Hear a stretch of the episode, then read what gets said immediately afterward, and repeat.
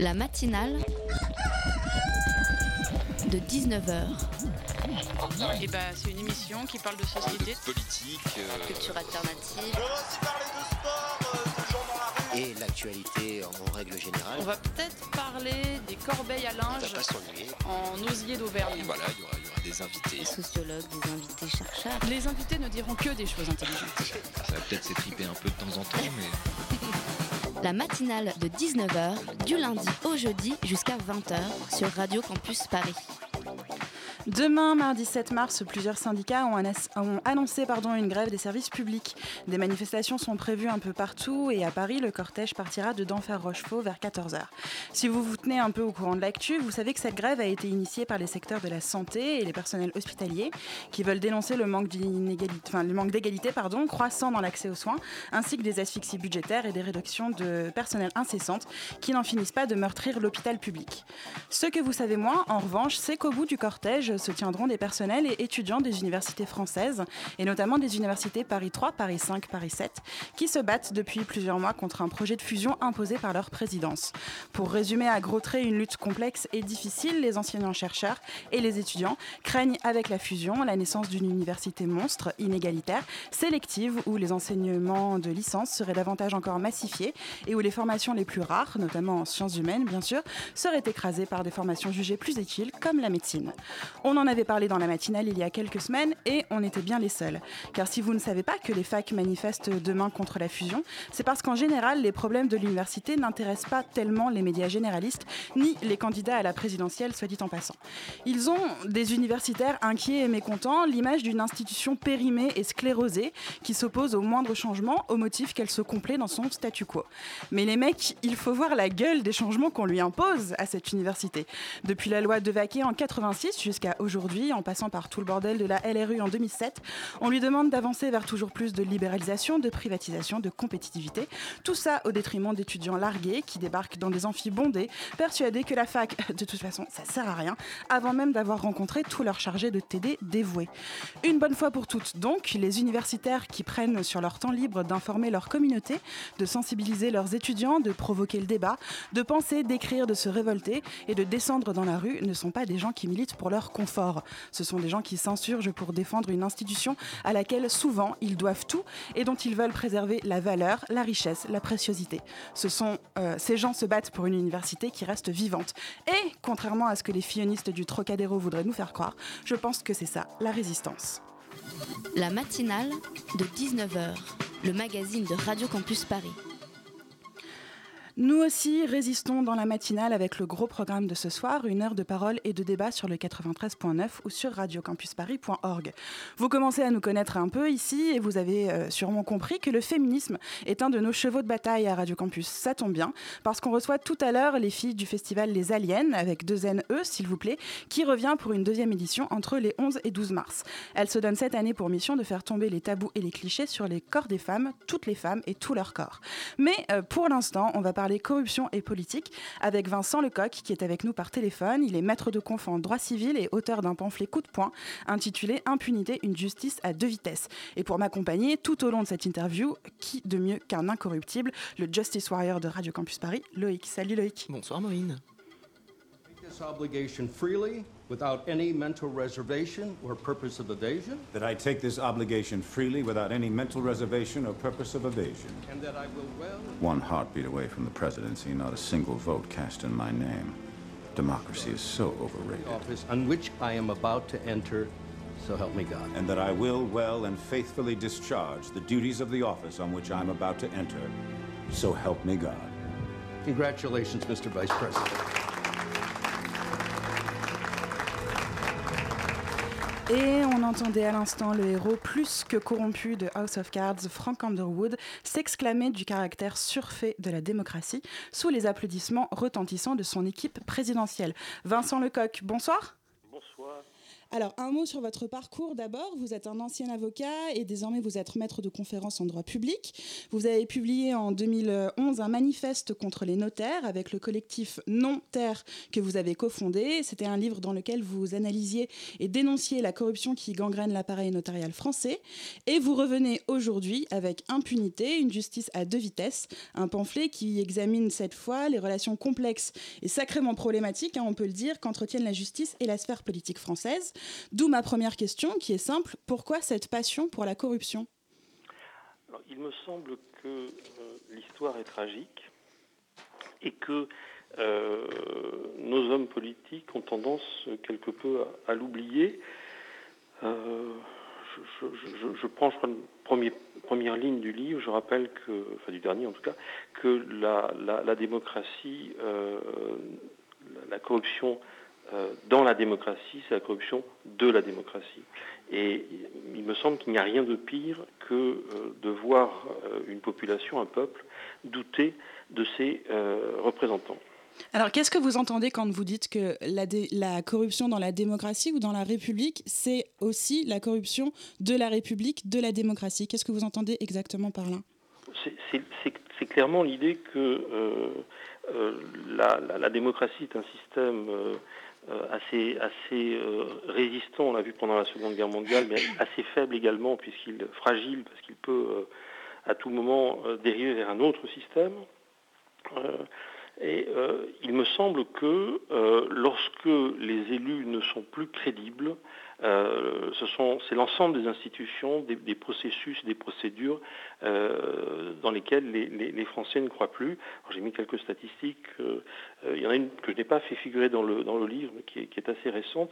Des, jeunes Français ont été interrogés sur ce qu'ils pensent des hommes politiques et 99% je crois d'entre eux pensent que les hommes politiques sont corrompus. Ça me semble un, sondage, autour, 20 000 personnes avaient été sondées. Donc ça me semble des résultats terribles. Euh, justement, dans votre livre, vous donnez beaucoup d'exemples chiffrés. Euh, un parmi d'autres, euh, dans les années 94-95, 250 élus sont mis en examen. C'est énorme. pourquoi est-ce qu'on n'entend pas plus parler de ces affaires-là? Clairement, il me semble, et c'est l'objet du, bouquin, c'est d'essayer de montrer que euh, les magistrats, mais également les, médias, ont euh, dans l'idée qu'ils ont pour mission d'empêcher euh, le peuple de désespérer de ses élites. Et dire la vérité, c'est-à-dire clairement montrer, les, chiffres sont effectivement terrifiants. Arnaud Montebourg, dans, un bouquin de, de 2000, euh, conclu par près d'un tiers des, hommes politiques, il parlait des présidents de, départements, euh, sont mis en examen ou sont liés à une affaire euh, révélée au public que 30% des élus seraient corrompus. C'est terrifiant. Je, prends euh, je profite de cette question pour dire que euh, est-ce qu'il serait très raisonnable pour savoir quelle est l'incidence euh, du dopage dans le cyclisme de contrôler les usagers occasionnels du Vélib? C'est exactement ce qui se passe en matière de statistiques au regard de, des hommes politiques. On dit qu'en France, il y a 600 000 hommes politiques, et c'est certainement tout à fait exact, 36 000 communes. Bon, je ne développe pas 600 000 hommes politiques. Euh, pour qu'on comprenne bien concrètement, c'est quoi les principales raisons qui conduisent euh, ces élus-là euh, devant la justice et qui les conduisent parfois à une mise en examen? Alors oui, il y a un certain nombre de, procédures je laisse totalement de côté. par exemple, les questions liées à la 17e chambre correctionnelle de Paris sur la diffamation. Mmh. Nombre d'hommes politiques sont poursuivis pour des faits qui ne sont pas liés euh, à, leur, euh, à, la probité. Cela m'intéresse assez modérément. Euh, si un homme politique accuse un autre d'être, que peu de qualité, il peut dépasser les, bornes de ce qui est acceptable. Il se retrouve devant la 17e chambre correctionnelle de Paris pour répondre de tel ou tel propos qu'il a tenu et qui est excessif.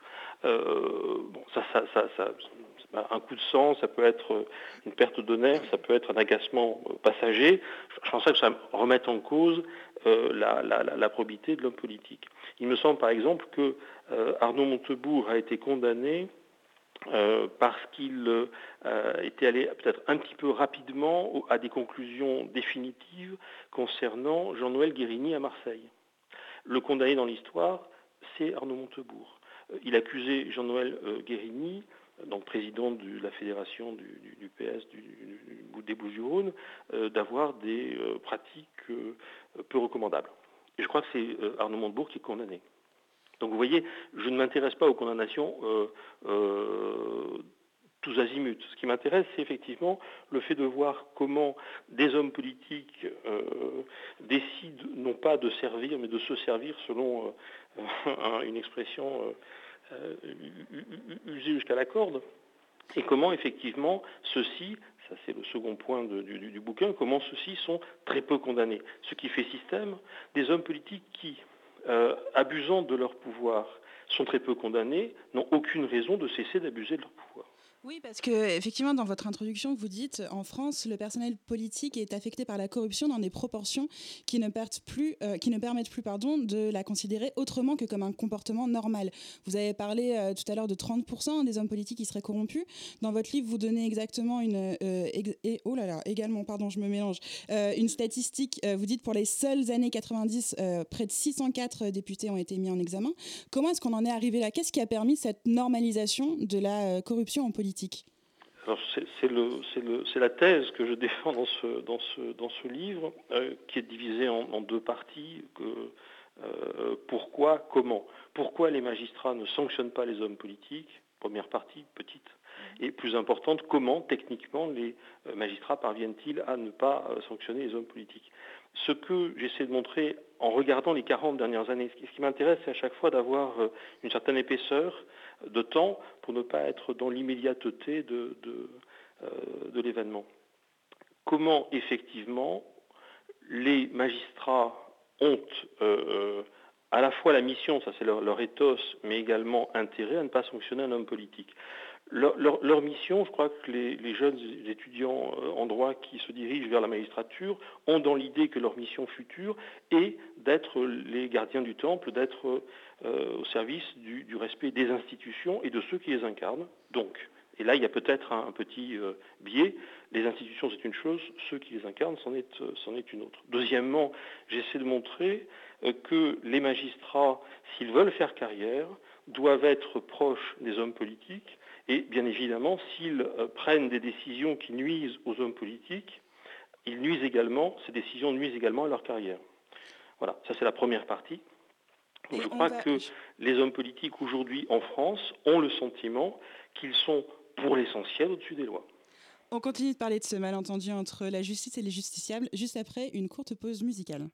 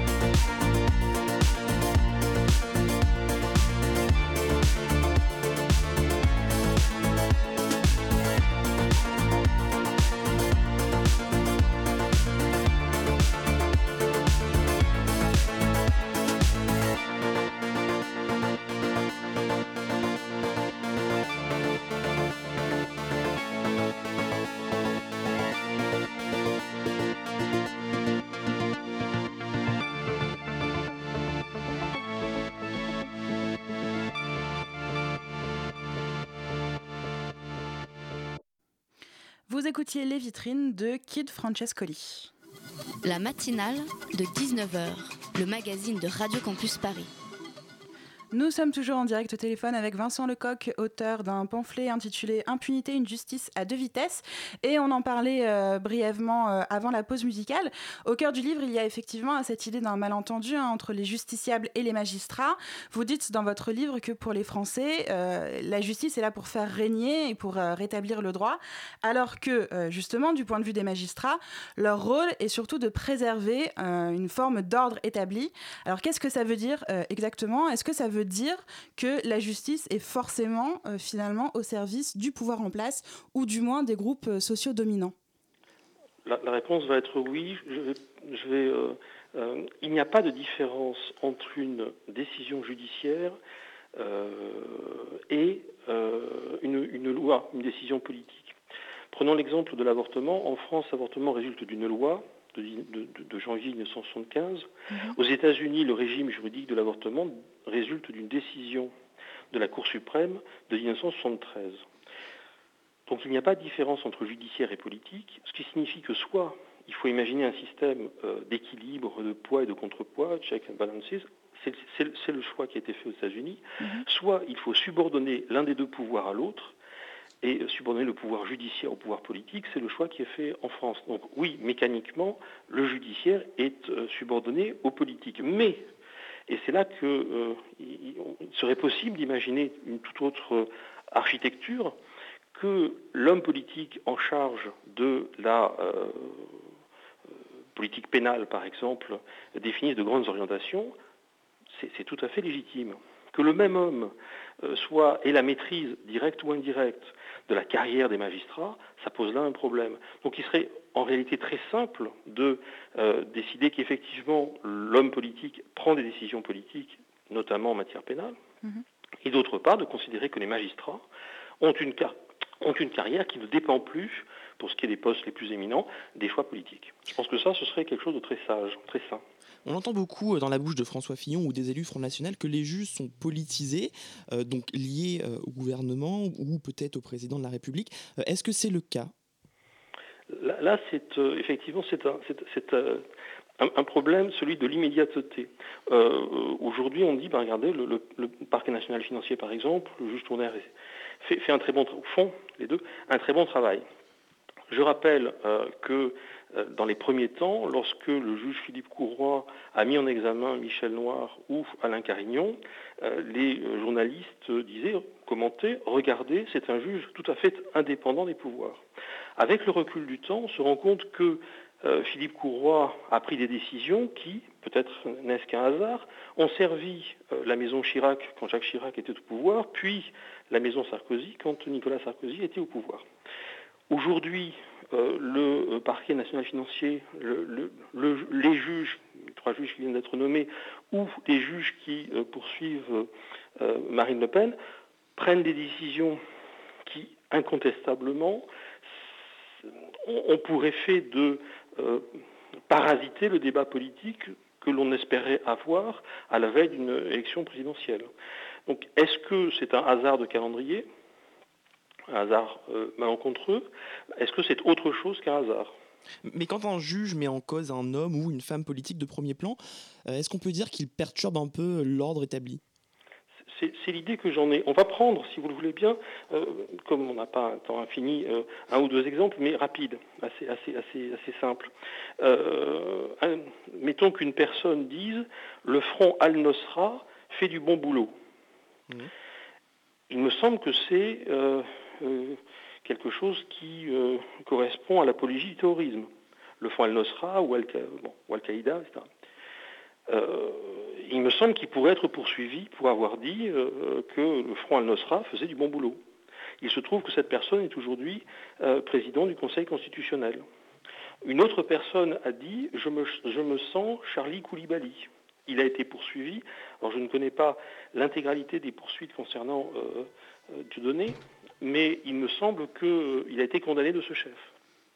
Il me semble moins évident que je me sens Charlie Koulibaly soit aussi ouvertement de l'apologie du terrorisme que le Front Al-Nosra. Deuxième exemple, et on va très vite, lorsque dans une ville, celle d'Evry, le maire de la, de la commune dit quelle image, quelle image pour Evry, tu me mettras des blancs, des whites, des blancos, il n'est pas poursuivi. Lorsqu'un maître de conférence à l'Université d'Avignon euh, euh, reprend ce propos euh, en disant mais Manuel Valls, à l'occasion de visite de Manuel Valls à l'université, mais j'espère que nous trouverons assez de blancs, de white, de blancos pour le recevoir. Eh bien, il est immédiatement poursuivi, alors que c'était un mail interne à l'université, il est immédiatement, immédiatement, poursuivi par le procureur, et il faut attendre que le tribunal décide qu'il faut arrêter d'être aussi ridicule. On n'attaque pas quelqu'un qui fait de l'ironie. Voilà. Et donc c'est au nom de, toute cette logique que vous parlez euh, dans votre livre de justice à deux vitesses? Bah, Prenons euh, là encore un, exemple. Sylvie Andrieux vient d'être condamnée. C'est une élue de la République. Elle était députée pendant, pendant très longtemps. Elle avait été condamnée en première instance, mais elle avait fait appel, donc elle bénéficiait toujours de la présomption d'innocence. Elle a été condamnée euh, en appel. Le détournement porte, je crois, d'après la décision de justice, sur 600 000 euros elle n'a pas fait un jour de prison. Mhm. Prenons maintenant les euh, hommes et les femmes qui sont en prison, les 65 000 euh, prisonniers français, et euh, ne gardons en prison que ceux qui ont volé au moins 600 000 euros. Bah, les gardiens de prison sont au chômage technique demain matin. Si on appliquait la jurisprudence qu'on applique aux hommes politiques aux délinquants de droit commun, il n'y aurait plus comme prisonniers que euh, les meurtriers, les pédophiles, et c'est à peu près tout. Ah oui, d'accord. Alors pour revenir un peu euh, à l'actualité, vous écrivez en particulier sur euh, le FN, il me semble que c'est dans la préface du livre, du livre pardon, il semble surtout, je vous cite, donc il semble surtout tomber sous le sens que ce qui contribue à alimenter l'abstention euh, et le vote en faveur du Front National n'est pas tant la dénonciation de la corruption du personnel politique français que la corruption elle-même. Alors pourtant, Marine Le Pen en ce moment, elle est, elle est elle aussi actuellement prise dans une, une sorte de tourmente juridique, ce qui ne l'empêche pas de caracoler en tête des sondages, contrairement à à, François Fillon. Comment est-ce qu'on peut expliquer, à votre avis, cet écart entre les deux corrompus, si je, peux, euh, si je puis m'exprimer ainsi? Pourquoi est-ce que finalement la corruption de, Marine Le Pen n'a pas le même effet euh, sur euh, les Français que celle présumée de M. Fillon? Alors, depuis 1972 et l'origine du Front National, celui-ci se présente comme anti-establishment et il se, présente également comme la victime du système système politique, système médiatique, euh, système judiciaire. L'an dernier, 2016, euh, je crois, sinon c'est l'année avant 2015, mais euh, votre collègue de sciences politiques me corrigera, la personne, l'homme politique qui a été le plus reçu sur les plateaux de télévision, radio, etc., c'est Florian Philippot. Donc, on a la capacité du Front National à dire deux choses. Nous sommes bannis des médias, nous sommes euh, dans une situation euh, euh, d'injustice, etc., alors même que la, réalité est inverse. Donc c'est la capacité d'un parti, ici le Front National, à tenir un discours qui oblitère les faits. Est-ce que Marine Le Pen est, ou non coupable des faits? Il y en a d'ailleurs plusieurs qui lui sont reprochés. De toute façon, ça s'inscrit dans une logique de victimisation du, Front National, et là c'est une analyse qui n'est absolument pas juridique, hein, c'est de la science politique, euh, et, cette, et, cette, analyse permet effectivement, quel que soit euh, le, reproche fait, de dire, ah ben vous voyez, nous sommes encore attaqués. En revanche, François Fillon a fondé toute sa campagne des primaires sur regarder comme moi je suis honnête. Moi, je suis honnête. Ça renvoie évidemment à ces deux autres candidats que sont euh, euh, Nicolas Sarkozy, empêtré dans les affaires, et euh, Alain Juppé, qui a été condamné une fois, et dans le bouquin, je montre qu'il aurait pu l'être une dizaine.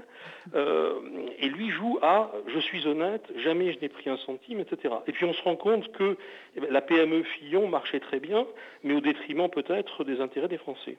Et là, c'est le choc euh, euh, qui, résulte de la mise en évidence d'un discours qui ne correspond absolument pas à la réalité. Alors, il nous reste très peu de temps. Un mot quand même pour conclure, enfin essayer de conclure sur une note un peu plus positive. Comment est-ce qu'on pourrait finalement se ressaisir de cet appareil juridique et le mettre véritablement au service de la démocratie? Est-ce que c'est complètement utopique ça? Ce n'est pas complètement utopique, mais effectivement, il faudra probablement faire un effort sur euh, euh, la fermeture de l'école nationale de, la magistrature pour éviter qu'il y ait euh, des, juges, des bébés juges qui se rencontrent et qui, etc.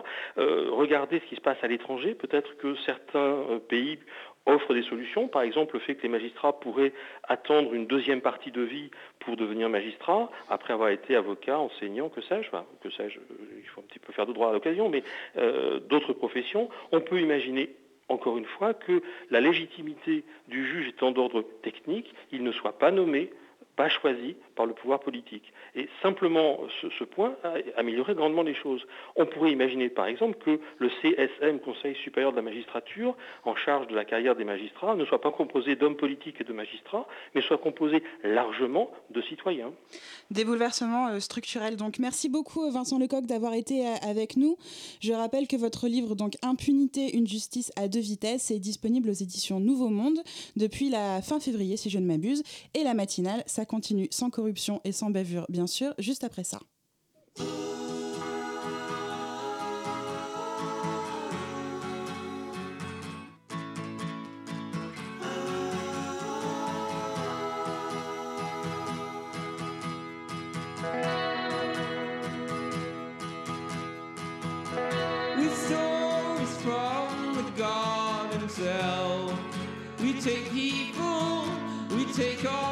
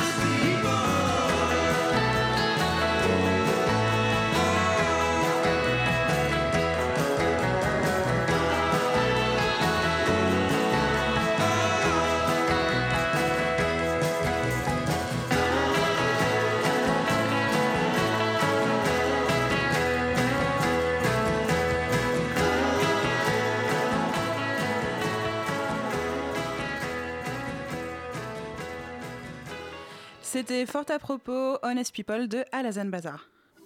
La matinale de 19h, le magazine de Radio Campus Paris. Ce week-end a eu lieu aux Archives nationales la troisième édition de l'Éditaton, un marathon d'écriture sur les arts et les féminismes. Le but de cet événement était entre autres de réévaluer la présence des femmes sur la plateforme Wikipédia, puisque à l'heure d'aujourd'hui, à peine 15% des articles du site sont consacrés à des femmes. Anna Péan de la rédaction de Radio Campus Paris s'est rendue sur place.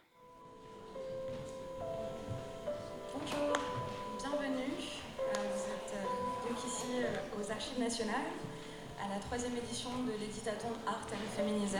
Euh, bienvenue dans cet espace. Vous êtes ici donc dans le Salon Ovale. C'est une euh, salle de discussion qui a été mise en place dans le cadre de cet éditaton pour euh, développer les problématiques au- auxquelles nous faisons référence pendant ces deux journées. Oui, en fait, Éditaton, c'est un néologisme, c'est comme un marathon d'édition. Euh, il s'agit d'un projet qui a été initié par un groupement d'artistes aux États-Unis qui s'appelle Art Plus Feminism. Il y a déjà peut-être trois ans, trois ans ou quatre ans, et euh, dont le but est de, réhabiliter ou de euh, réévaluer la présence des femmes sur Wikipédia. C'est les archives nationales.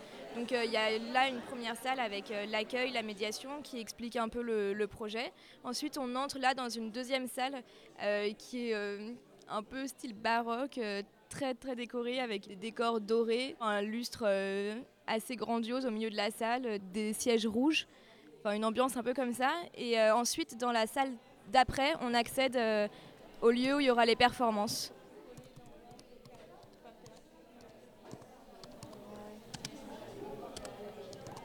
Ouais, je suis en train d'actualiser en fait euh, la page de Béatrice Cussol, qui est une artiste euh, contemporaine qui travaille en France.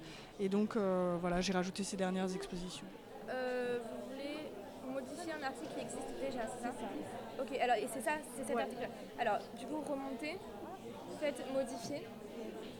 C'est euh, c'est très simple.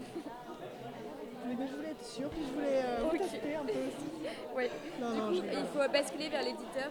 En fait, l'année dernière, j'ai créé une page et euh, j'ai eu l'impression que ça prenait 6 heures et que j'avais réussi à écrire euh, trois lignes. Euh, D'ailleurs, la page n'est toujours pas très aboutie. J'aimerais bien euh, le faire un peu cette fois-ci. Mais en même temps, voilà, j'ai appris quoi. Mais c'est vrai que c'était super long et difficile. Et ça prenait beaucoup plus de temps que ce que je, que ce que je m'imaginais. Les gens qui éditent les articles Wikipédia euh, ont mis des petits drapeaux à côté d'eux pour dire quel était euh, le, le- le nom de l'article qu'ils éditaient pour que euh, les per- il n'y ait pas plusieurs personnes qui fassent le même article ou alors si c'est le cas qu'elles se regroupent ensemble pour travailler ensemble, etc.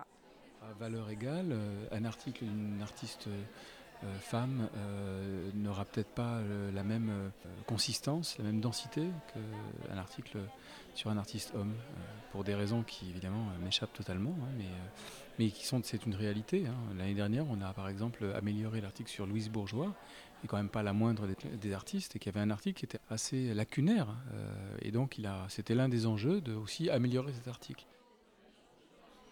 Je suis Claire Degdou, je contribue à Wikipédia depuis bientôt 7 ans et euh, je participe à l'organisation du marathon d'édition, notamment tout le côté Wikipédia, organisation des articles, euh, formation à la plateforme.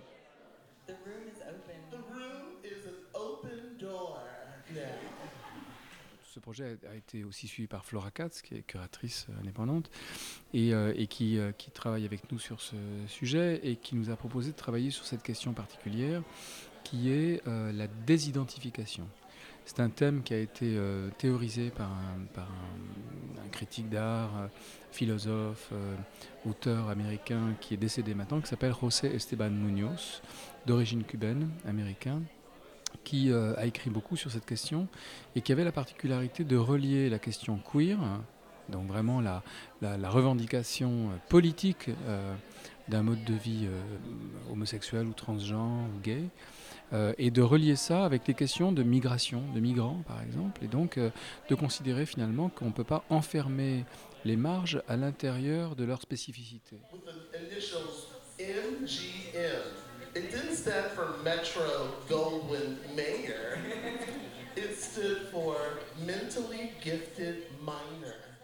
On a mis en place une stratégie de sensibilisation déjà avec tous nos médiateurs et nos médiatrices qui ont accompli beaucoup de travail sur ce sujet.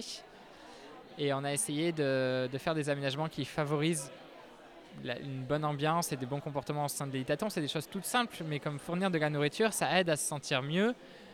avoir un espace un petit peu dédié et être accompagné, ça aide à se sentir de manière confortable.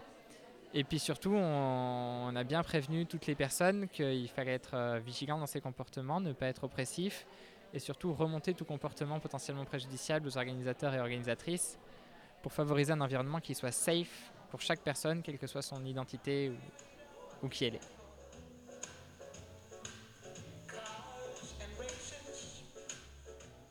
C'était un reportage d'Anna Péan dans lequel vous avez pu entendre des extraits de la performance des artistes Woodsong et Vaginal Davis, ainsi que différents intervenants de cette troisième édition de l'Éditaton intitulée Arts and Feminism, dont euh, François Quintin, euh, directeur délégué de la Fondation Lafayette Anticipation.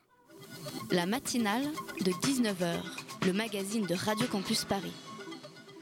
Et on continue bien sûr encore et toujours à parler de féminisme avec la deuxième édition du festival organisé par l'association féministe Les Aliens au féminin 2 NE qui milite avec bienveillance et optimiste, ça nous change, pour l'égalité des genres. Au programme des concerts, des spectacles, des expos autour d'un thème, Body Pride, qui met à l'honneur les corps des femmes au pluriel. Ça se joue entre le 11 et le 12 mars à la serre du Grand Parc de Saint-Ouen. Et pour en parler, nous recevons Tatiana Razafindrakato, j'ai réussi, présidente de l'association et pilote des activités du festival bonsoir.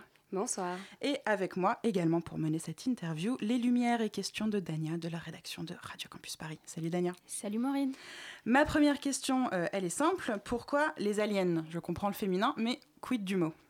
En fait, euh, le mot les aliens, il est venu euh, au cours d'un brainstorming euh, avec la première équipe qui a monté le festival l'année dernière, donc c'était le collectif La Formule. Et on discutait euh, entre Nana du collectif et on parlait de, notre ressenti par rapport euh, à l'égalité entre les genres, au féminisme, et ce qu'on ressentait quand on en parlait aux autres en fait. Et, le, ressenti commun, c'était qu'on se sentait comme des extraterrestres. Mm. À partir du moment où on mettait sur la table, ouais, l'égalité entre les genres, ouais, le féminisme, les gens faisaient What? Voilà, donc on avait l'impression d'arriver d'une autre planète et ça nous a bien plu comme idée, ce côté spatial. Euh, moi, j'aime beaucoup la science-fiction en plus, donc c'est vraiment quelque chose que, ouais, qu'on a trouvé très chouette. Est-ce que c'est à dire que l'égalité des genres, c'est encore de la science-fiction? Euh, moi, j'ai mon idée sur la question. Ouais, alors très clairement, l'égalité, on n'y est pas. Euh, après, euh, je pense qu'on y arrive. En tout cas, je pense qu'on est en train de faire des efforts et que et qu'un jour, il faut que ça arrive parce que sinon, c'est l'humanité qui va devenir de la science-fiction, en fait. Exactement. j'ai cru comprendre également que certaines des organisatrices se surnomment les chahuteuses. Alors, alien, chahuteuse, est-ce qu'il faut lire dans cette terminologie une volonté à la fois de secouer et de se mm. démarquer de l'ordre établi? Oui, complètement. Alors en fait, les chahuteuses, c'est un collectif à part. C'est un collectif associatif euh, qui euh, a pour objectif en fait de chahuter, chahuter, un peu les idées reçues sur le corps, mhm. sur la sexualité. Elle parle beaucoup de sexualité. voilà, sur les sexualités, sur les relations. Et en fait, elles sont nos partenaires pour le festival cette année, puisqu'on a comme thématique les corps. Euh, et donc oui, je pense que complètement l'idée c'est de faire bouger un peu les lignes, c'est de secouer tout ça. Alors nous on le fait avec beaucoup de joie, mais ça ne nous empêche pas d'être très militante euh, et voilà et d'être vraiment dans, ce, dans cette chatouille et ce chahut euh, assez cosmique. Comment on allie être ludique et être militante concrètement? Moi, je trouve que ça s'allie très très bien. Et nous, ce qu'on a choisi de faire, c'est de l'allier avec l'art et la culture, en fait. C'est-à-dire que... La création aussi. Ouais, la création. par la création, vous dites. Exactement, c'est exactement ça. Et c'est hyper important, ça fonctionne très bien. Et surtout, en fait, être militant et ludique, ce qui est génial, c'est qu'on peut beaucoup discuter. Et le Festival des Aliens, notamment, il est là pour ça, en fait. On rassemble des associations qui ont des discours hyper militants, qui sont importants, qui sont nécessaires. Et nous, on, est, on ouvre en fait un espace de dialogue et un espace confortable pour échanger autour de ces idées. Et pour parler parfois de sujets assez euh, difficiles, je pense qu'on parle de... Le body pride, c'est aussi une réaction au body shaming qu'on peut retrouver sur Internet. C'est-à-dire qu'il faut se rappeler qu'aujourd'hui, on peut se faire insulter sur les réseaux sociaux parce qu'on n'est pas comme il faut, entre guillemets. Euh, c'est des sujets lourds et en même temps, on, s'amuse à, ouais, à en déconstruire fait, tout ça. Ouais, exactement. En fait, on, on prend le contre-pied. On ajoute euh, un peu d'humour, on ajoute un petit peu de distance parce qu'on a envie de le faire, parce qu'on peut le faire. Euh, et, euh, et, on se saisit de cette problématique-là qui, moi, qui me semble hyper grave, en fait, hein, de comment on se sent dans son corps, comment on se sent pas dans son corps. Vous, c'est primordial quand on est féministe aujourd'hui, c'est de revenir sur le corps, de se poser la question de euh, comment, comment je me sens dans mon corps, en fait. Oui, c'est primordial. Il n'y a pas que ça, mais c'est un des trucs primordiaux. Et euh, clairement, quand on a discuté du deuxième festival avec toutes les bénévoles de l'assaut, euh, le thème du corps est revenu sur toutes les lèvres. Donc euh, oui, je pense que c'est quelque chose d'hyper important pour nous. Alors vous parlez là de décomplexer les corps. Euh, dans les différents textes de présentation du festival et du collectif que j'ai pu lire, vous dites aussi que vous voulez décomplexer, décomplexer pardon, les féminismes. J'insiste hein, sur le, problème, le, le, problème, le problème du pluriel du féminisme. Ouais, C'est ça. pluriels, ouais. Euh, Mm. Les féminismes, les féministes vous semblent complexés aujourd'hui pour qu'il y ait besoin de les, compl- les décomplexer? Alors, je sais pas si les féministes qui se disent féministes sont complexés. Peut-être. Moi, je le suis parfois. Je suis féministe, mais c'est quelque chose qu'on entend beaucoup. Ouais, ou alors. On s'en euh, excuse souvent. Je suis pas féministe, mais je Oui. trouve qu'on devrait avoir l'égalité Mhm, salariale. mhm. Ouais, donc on est féministe Donc, en en fait, fait, et c'est oui. hyper Mhm. chouette. Euh, moi, ça peut m'arriver d'être complexée. Enfin, je trouve que voilà, c'est Comment pas être si évident. Pourquoi être complexé d'être euh, féministe? Pourquoi ça vous arrive? Dans quel contexte? Bah, ça m'arrive quand euh, bah, voilà, je suis euh, dans un bar avec des gens, des potes que je connais, que je connais pas, euh, et que on, voilà, on va me demander un peu quelles sont euh, mes activités. Et je dis bah voilà, j'organise un festival féministe. Ah bon? Mais pourquoi? Et machin. Et en fait, tout de suite, on est assailli de questions parce qu'en fait, c'est tout. C'est toujours pas naturel, c'est toujours pas normal. Je dirais, oh, j'organise un festival humaniste, tout le monde ferait, oh, génial Et là, je dis féministe, et là, tout le monde fait, mais comment ça, mais pourquoi, mais machin, et les hommes, et bidule, enfin, bon, bref. Donc, moi, je, je peux être complexée. Parfois, je crois qu'il y a beaucoup de personnes féministes qui peuvent être complexées, pas toutes, hein, heureusement, c'est chouette. Euh, mais ouais, l'idée, c'est de décomplexer ça et de dire que ce mot-là, féministe, que moi, j'aime bien faire rimer avec optimiste, euh, c'est un mot très chouette, très fort, dont il faut pas avoir peur et qu'on peut utiliser. De par votre démarche, vous n'avez pas aussi envie de vous ouvrir à d'autres publics? Parce que moi, quand je, je me connecte sur les réseaux sociaux, quand je parle à mes amis, j'ai l'impression que tout le monde est féministe autour de moi. Contrairement à ce que vous dites, en fait, bizarrement, mais je, je- je pense que je vis surtout dans une bulle où euh, je vis Moi dans aussi, une hein. bulle de, de, de, de, voilà, de progressisme, de féminisme, de gens qui ont une certaine éducation, qui ont, de, voilà, qui ont des certaines, une certaine référence. Et euh, faut- l'urgence aujourd'hui dans le féminisme, c'est pas aussi de s'ouvrir à d'autres publics? De convaincre les sceptiques finalement? Bah si, et c'est moi je trouve que c'est exactement ce qu'on fait avec le festival. Parce qu'en fait, il est ouvert à tous les publics. Il est gratuit, il y a des conférences, il y a des ateliers, il y a plein de trucs. Et en fait, euh, on ouvre vraiment toutes les questions à tout le monde. Et nous, on, on ferme jamais la porte. Et pareil pour l'asso, l'asso elle est mixte, c'est un choix, c'est pas le cas de toutes les assos. Nous, on a eu envie de faire ça parce qu'on veut vraiment s'ouvrir, pardon. Euh, et oui, les sceptiques, ils existent, et elles existent aussi. Et notre but, c'est de les convaincre. Et je pense qu'on les convaincra grâce à l'art et la culture en premier lieu. Alors, avec l'art euh, et la culture, euh, quelles sont finalement les violences subies par les, par les corps des femmes contre lesquelles vous voulez vous battre avec le féminisme? Est-ce que vous ciblez plutôt par exemple la grossophobie? Est-ce qu'on parle de colorisme? De quoi est-ce qu'on parle avec ce festival? Bah, J'espère qu'on va parler de tout, même si c'est hyper difficile d'être exhaustif Mm, et que sûr. clairement on n'a pas réussi et qu'on a encore beaucoup beaucoup d'efforts à faire en fait justement pour s'ouvrir un maximum et, et aller vers euh, l'intersectionnalité au, au mieux. Euh, mais là, oui, on parle beaucoup de, de grossophobie. Euh, je pense qu'on parle beaucoup C'est ce qui de revient en premier dans, sexualité. dans l'esprit quand on, on parle de, de body shaming. Moi, j'ai l'impression c'est vraiment euh, les attaques que peuvent subir euh, de certaines personnes euh, sur leur poids. Enfin, ça revient très, c'est très, c'est très. Sur le poids, mais pas que. hein. Euh, ça marche aussi sur euh, la fille qui va porter une mini-jupe et du rouge à lèvres rouge. hein. Et là, du coup, c'est plutôt du slut-shaming. Euh, le body shaming de manière générale, même si on n'a rien de particulier, on va venir nous trouver un petit truc. Euh, voilà. Et puis, il y a toute, euh, toute cette, on va dire, cette légende urbaine sur, euh, voilà, je suis rentrée chez moi, je me suis fait agresser dans la rue. Ah bah ouais, t'étais habillée comment? Bah non, en fait, ça devrait pas du tout être des questions qu'on se pose. Il y a aussi toute cette histoire du consentement, des sexualités qu'on va aborder, l'estime de soi qui est hyper importante parce que euh, y, il y a un syndrome assez présent chez les femmes, c'est le, le syndrome de l'imposteuse, on va dire ça Mhm. comme ça, parce qu'en fait, on n'est jamais vraiment légitime et l'estime de soi, ça aide vraiment à se sentir légitime. Donc d'abord, moi, je trouve que c'est chouette d'arriver à s'estimer soi, son corps, qui est quand même le véhicule avec lequel on traverse la vie, donc c'est assez important, ça me semble central. Et puis après, une fois qu'on est bien dans ce corps-là, peut-être qu'on peut aller le poser au bon endroit. Alors un mot sur la programmation du festival. Du coup, les festivités, elles s'ouvrent avec une conférence intitulée Mon corps, j'adore. Alors qui donne cette conférence et euh, quel va être son sujet? Alors en fait, il y a eu un petit changement dans ah, la programmation. Non, mais je suis désolée, en fait, euh, ça arrive. Hein, mais euh, non, non, là en fait, on ouvre le, festival avec une autre conférence qui s'appelle Le corps en révolte. Mais qui sera tout aussi bien, je suis sûre. Ah, ouais, qui va être vraiment génial. Il y aura aussi, je crois, hein, la conférence Mon corps, j'adore. Elle est le, le lendemain, le dimanche. Mais pour ouvrir le festival, euh, c'est donc une conférence animée par Daria Marx euh, et qui veut vraiment en fait bousculer tous les stéréotypes euh, qui pèsent sur les corps et, faire en sorte qu'on s'en émancipe en fait. Et c'était non, j'allais dire, mais on a déjà abordé cette, euh, cette question. J'ai vu aussi qu'il y avait une table ronde hein, sur les femmes vieillissantes. Enfin, les femmes vieillissantes, j'aime pas trop ce mot. C'est-à-dire Elles vont pas être contentes, de, hein. de 50 ans. Les femmes matures. Euh, avec donc notamment euh, Gwenaëlle Legrain, qui est une chercheuse en études cinématographiques et qui travaille hein, sur, sur les actrices soi-disant vieillissantes, Catherine Deneuve, etc. à votre avis, quel rôle vont pouvoir jouer les séries et le cinéma dans, dans ce processus d'acceptation du corps? Mais un rôle vraiment central. C'est-à-dire qu'aujourd'hui, je pense qu'on regarde tous et toutes énormément de séries, énormément de films. Ça fait vraiment, ça construit vraiment notre imaginaire collectif. Et, euh, et, ouais, et dans les séries particulièrement, parce que je crois qu'aujourd'hui c'est vraiment ce qu'on regarde le plus, euh, il faut plus de femmes. C'était au cœur de, de Girls presque, cet enjeu du corps. Voilà, l'enjeu du corps, c'était dans Girls. Euh, et je pense que pour les, les, femmes de plus de 50 ans, qui représentent, je crois, plus de 50% de la population en France, il me semble, il faudrait mhm. vérifier avec, avec les comédiennes du tunnel des 50, mais je crois que c'est ça, on a besoin de les voir. Et on a besoin de les voir dans des rôles hyper divers. Mhm. je sais pas, moi, ma mère, elle a elle a bientôt 50 ans. Euh, c'est une femme géniale, c'est une femme active, c'est une femme vivante. En fait, il faut qu'elle se voit quelque part pour continuer à se penser dans le monde. Donc on a besoin de se voir, moi je crois, et d'être représentées toutes.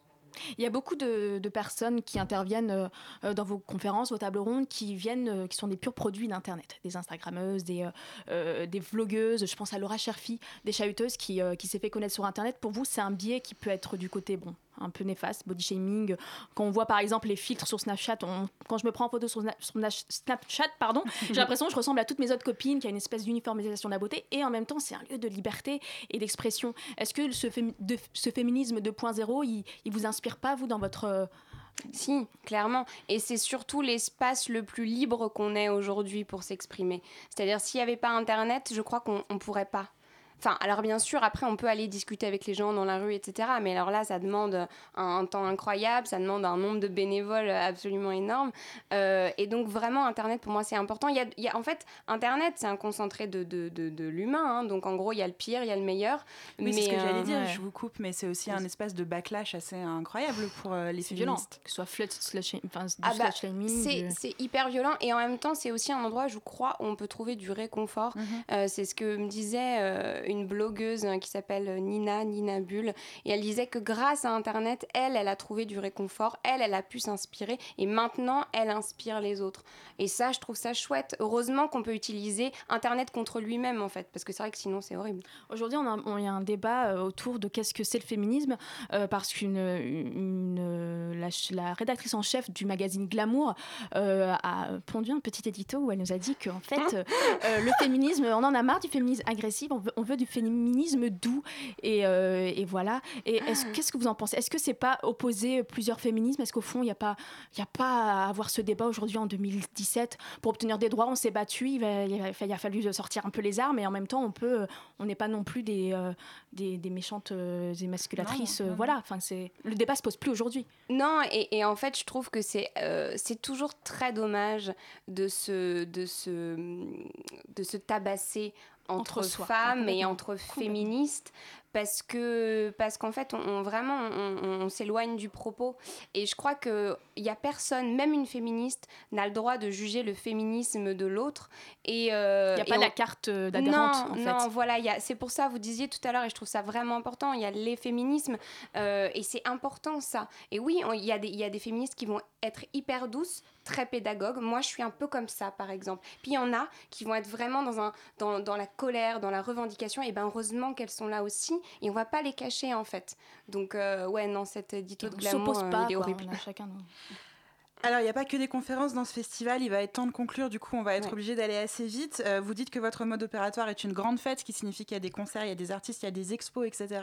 Euh, Est-ce que vous pouvez nous dire un mot un peu rapidement, là, vraiment de cette programmation? Et j'ai cru comprendre aussi qu'on pouvait toujours vous aider sur Ulule Oui, alors oui, donc déjà la programmation, elle est géniale.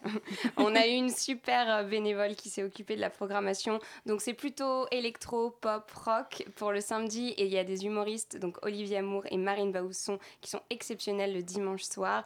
Euh, je vous invite à aller voir sur le site internet des Aliens, enfin la programmation est vraiment chouette. Je tiens juste à dire aussi qu'on a une, euh, une ambassadrice qui est exceptionnelle, qui s'appelle Rachel Kahn, qui est une femme inspirante, fabuleuse, et qui Un sera là avec nous. euh, impressionnant, ouais. Voilà, avec un parcours incroyable, c'est vraiment une alien. Euh, à 12h30 pour ouvrir le festival, donc ça va être chouette. Et oui, on a besoin d'aide sur Ulule parce que tout est porté par des bénévoles, euh, c'est sans but lucratif et en fait, euh, bah voilà, sans, sans aide financière euh, comme ça, en fait, des projets comme ça ne peuvent pas exister. Donc aidez-nous sur Ulule. Surtout merci de nous faire traverser le périph' aussi parce que ça se passe à Saint-Ouen. Et ça se passe Ah à ouais. Saint-Ouen. Et ça, dans un lieu magnifique. C'est loin d'être négligeable. Merci beaucoup, Tatiana Radza, Findra Koto, d'avoir été vous. avec nous. Je rappelle donc que le festival Body Pride des Aliens se tiendra à Saint-Ouen, on l'a dit, les 11 et 12 mars, que vous pouvez contribuer via Ulule pour les aider et que toutes les infos seront bien sûr à retrouver sur leur site internet, leur page Facebook et on vous mettra toutes les adresses avec le podcast. La matinale de 19h, le magazine de Radio Campus Paris. Du lundi au jeudi jusqu'à 20h.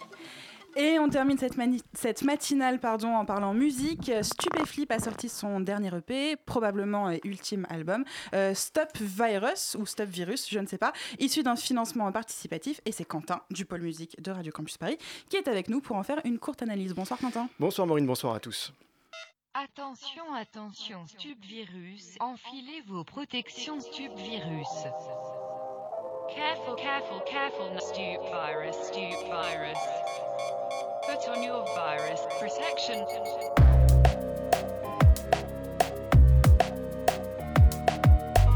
Un virus est une petite boule d'acide entourée de protéines. C'est bactériologique, truc chimique, stup fantôme. Te rend paraplégique, psychotique, son posthume, le truc te suit par les pores.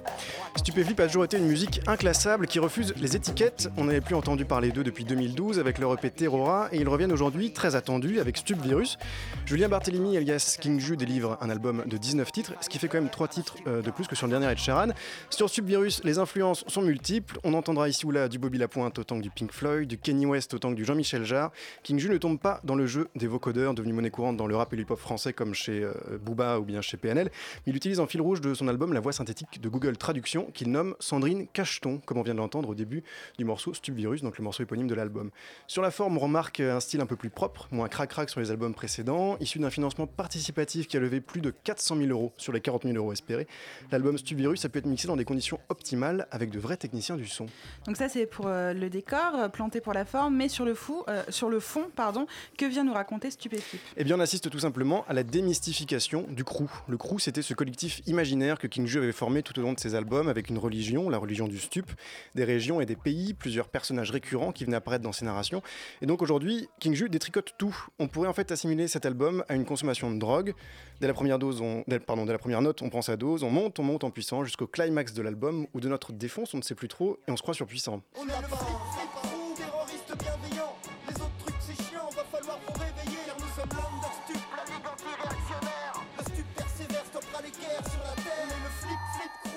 Et puis comme avec toutes les drogues, eh bien finalement on redescend, on revient sur Terre et on se rend compte peu à peu que tout ce qu'on a expérimenté n'était qu'un nuage de fumée et que la réalité est beaucoup plus sombre, beaucoup moins onirique. Mais t'étais où toi?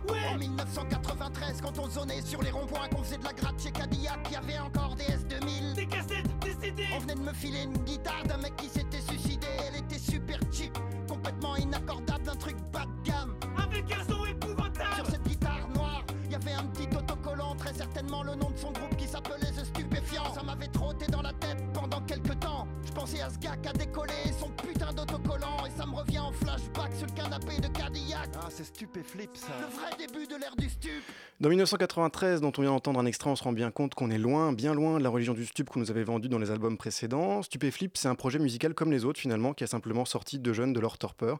Enfin, King Ju s'adresse à ses fans à la fin de l'album et leur explique que tout ça est parti vraiment très loin, qu'il faut redescendre pour de bon. Et encore ici, le double discours avec la drogue est plus qu'évident. T'as découvert